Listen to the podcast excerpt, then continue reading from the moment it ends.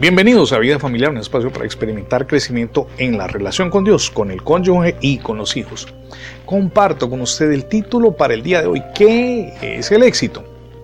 Al primer ministro británico Winston Churchill, quien vivió entre 1874 y 1965, se atribuye la frase, el éxito es el resultado de ir de fracaso en fracaso sin perder el entusiasmo.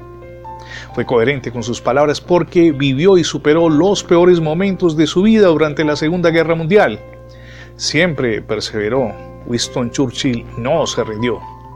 Para muchas personas, éxito es sinónimo de que todo vaya bien, jamás tener problemas y, de la mano con estos dos ingredientes, prosperidad material, reconocimiento social e ir siempre en ascenso. Pese a ello, para el común de las personas no siempre las cosas son así. Por el contrario, enfrentamos múltiples dificultades en la cotidianidad.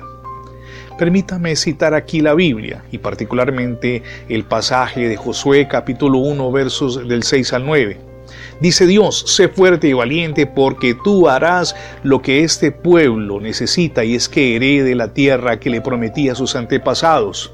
Solo te pido, le dijo Dios a Josué, que tengas mucho valor y firmeza para obedecer toda la ley que mi siervo Moisés te ordenó. No te apartes de ella para nada. Solo así, dice Dios, tendrás éxito donde quiera que vayas. Recita siempre el libro de la ley y medita en él de día y de noche. Cumple con cuidado todo lo que en él está escrito.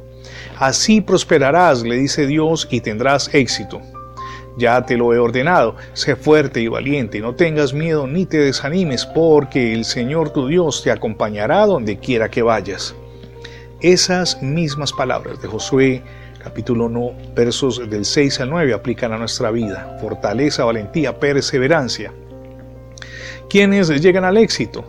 Aquellos que se acogen al llamado de Dios, Esfuérzate y sé valiente, confiados en que Él nos acompaña siempre por encima de las circunstancias, aunque parezcan difíciles.